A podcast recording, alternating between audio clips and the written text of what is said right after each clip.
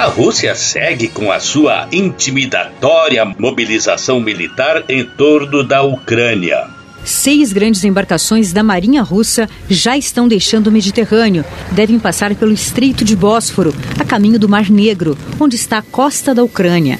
O Ministério da Defesa da Rússia disse que a frota vai realizar manobras militares que já estavam previstas. Começou, portanto, uma grande mobilização com essas navais através do Mar Negro as quais já tinham acontecido na Crimeia, ou seja, todas essas no sul, assim como aquela concentração de mais de 100 mil soldados na parte leste da Ucrânia, a realização de manobras militares em conjunto com a Belarus no norte da Ucrânia e outra frente que foi aberta de manobras também na Moldova ao oeste. Ou seja, a Ucrânia está cercada por manobras militares da Rússia por todos os lados.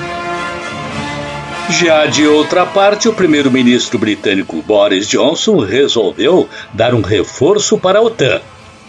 O Reino Unido prometeu enviar mais tropas para o leste da Europa em mais um episódio da guerra diplomática entre a Rússia e as potências do Ocidente em torno da situação na Ucrânia. O primeiro-ministro britânico Boris Johnson, que definiu o momento como muito perigoso, esteve reunido em Bruxelas com o secretário-geral da NATO, Jens Stoltenberg. Quando o muro de Berlim caiu, o povo da Europa deixou claro que queria que a liberdade e a segurança estivessem sempre juntas.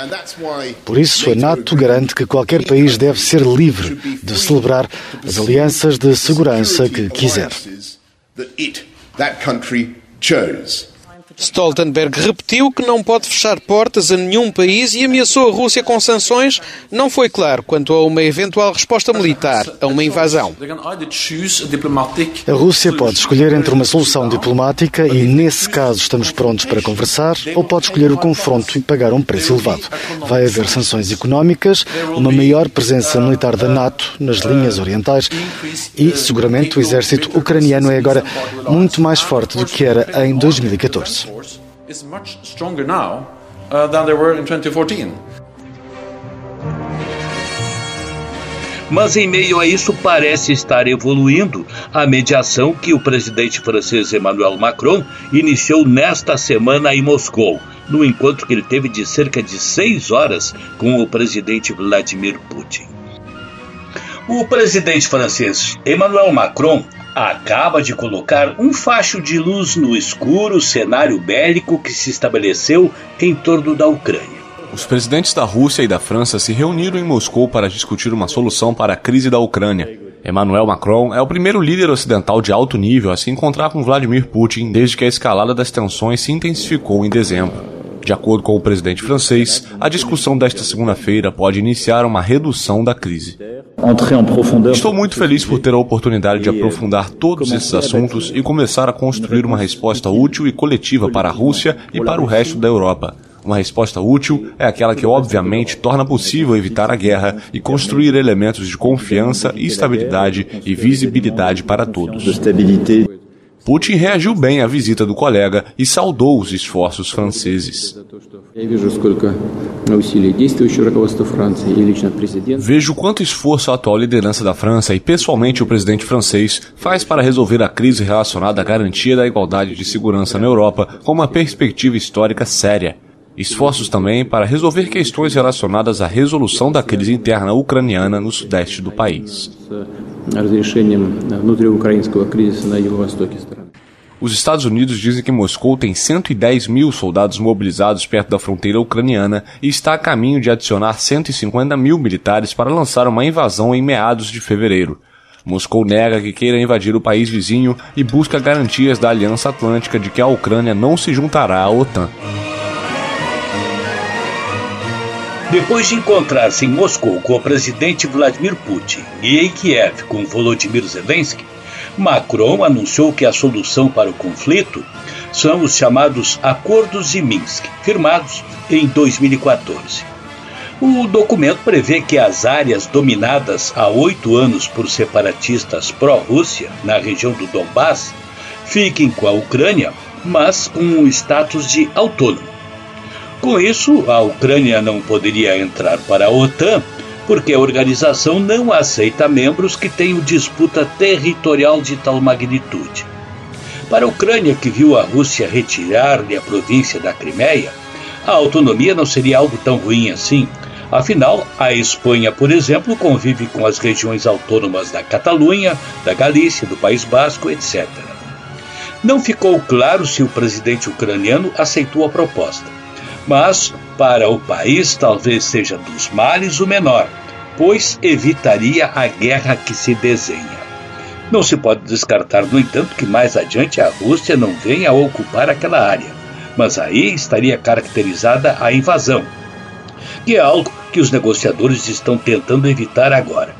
Segundo Macron, Putin teria concordado em não aumentar a crise e respeitar Minsk. Mas o Kremlin emitiu uma declaração de que, neste momento, Paris e Moscou não podem fazer nenhum acordo. No final do dia, Macron seguiu para Berlim para mais uma rodada de negociações, desta vez com o chanceler alemão Olaf Scholz e o presidente da Polônia, Andrei Duda. Eles se comprometeram a juntar forças para o objetivo maior evitar a guerra. Simple. Le premier, ça a été dit, éviter la guerre.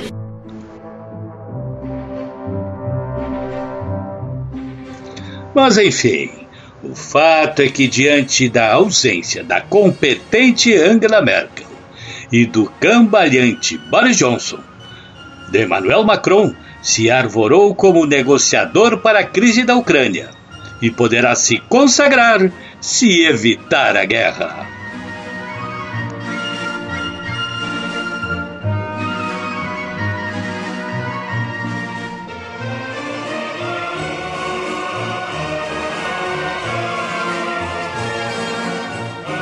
Este programa tem a produção e apresentação de Jurandir Soares. O trabalho na técnica de Jorge Brum e Jefferson Gomes.